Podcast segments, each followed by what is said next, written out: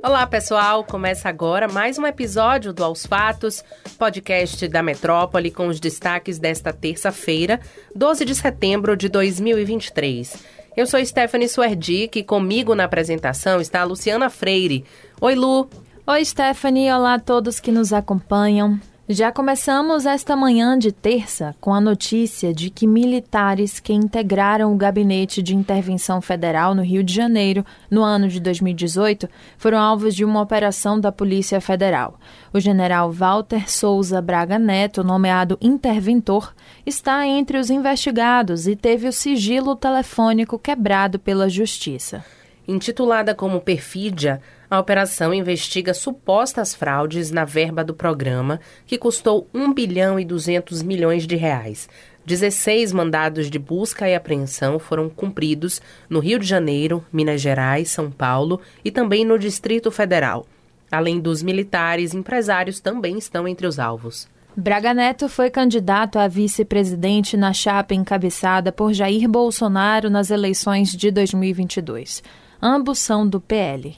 Segundo uma nota enviada pela Polícia Federal ao jornal Folha de São Paulo, a investigação busca apurar os crimes de patrocínio de contratação indevida, dispensa ilegal de licitação, corrupção ativa e passiva e organização criminosa na contratação da empresa americana CTU Security LLC para aquisição de coletes balísticos com o sobrepreço de 4 milhões e 600 mil reais no ano de 2018. O governo dos Estados Unidos avisou às autoridades brasileiras do possível desvio ao investigar o atentado ao presidente do Haiti, Jovenel Moise, em 2021. O general Walter Braga Neto afirmou que existe uma pescaria de provas nesta operação da PF. O general disse ainda que a ação tem o intuito de buscar motivos para o incriminar. É, o entorno do ex-presidente Jair Bolsonaro avalia que a operação pode prejudicar a eventual candidatura do general Walter Braga Neto à Prefeitura do Rio de Janeiro.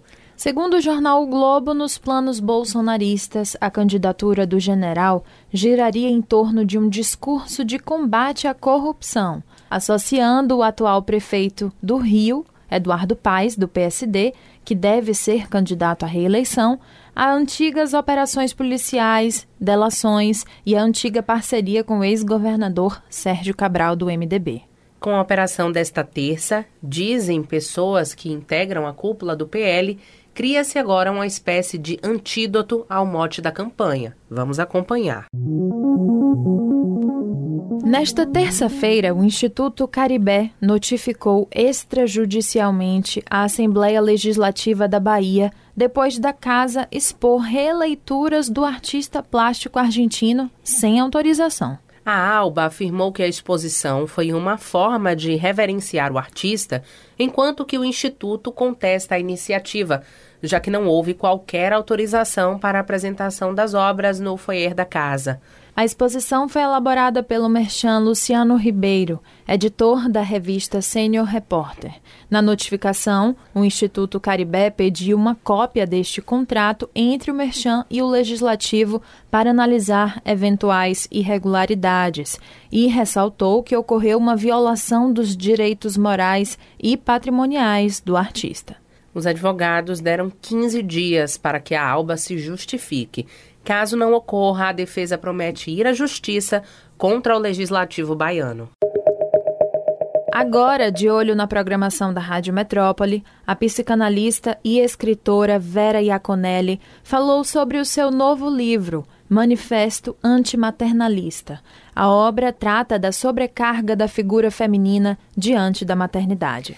É, segundo a psicanalista, para manter a maternidade como função da mulher, a sociedade tenta fingir que essa é uma função puramente prazerosa, quando na verdade é cercada de dor e sofrimento também.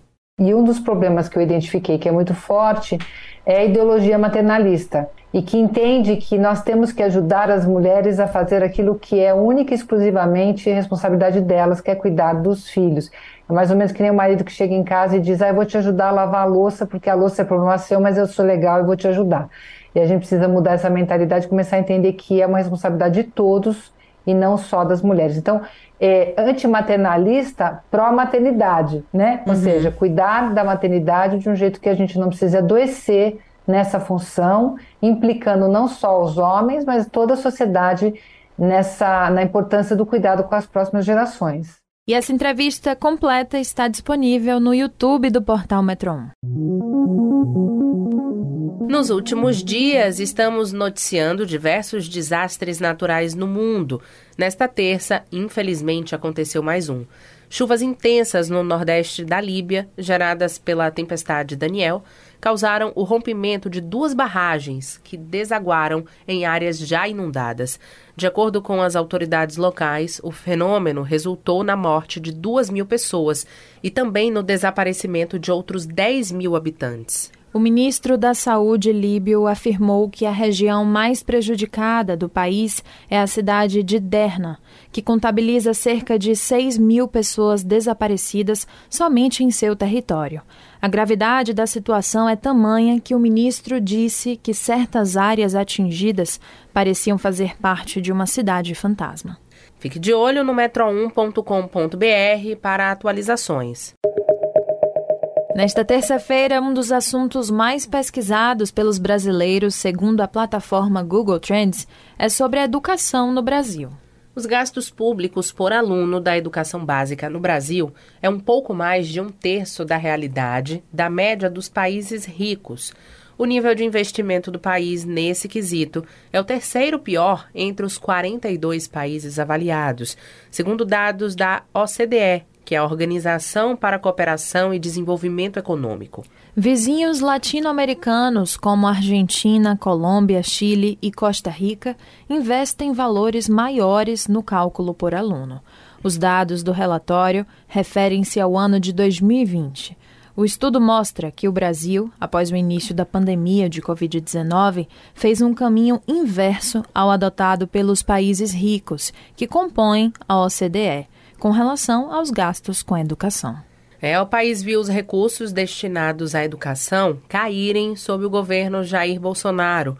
O relatório da OCDE também trouxe dados preocupantes sobre a trajetória escolar dos jovens brasileiros na comparação com outros países. O Brasil tem o sexto pior índice de jovens de 18 a 24 anos que não estudam nem trabalham, os chamados nem-nem. E é isso, pessoal. Aos fatos de hoje fica por aqui. Confira essas e outras notícias no metro1.com.br. Nos acompanhe nas redes sociais, arroba grupo.metrópole no Instagram, no TikTok e no Threads e arroba metrópole no Twitter. E não deixe de ativar as notificações no Spotify para receber um alerta toda vez que sair um novo episódio e se manter atualizado. Tchau, tchau a todos. Tchau, até a próxima.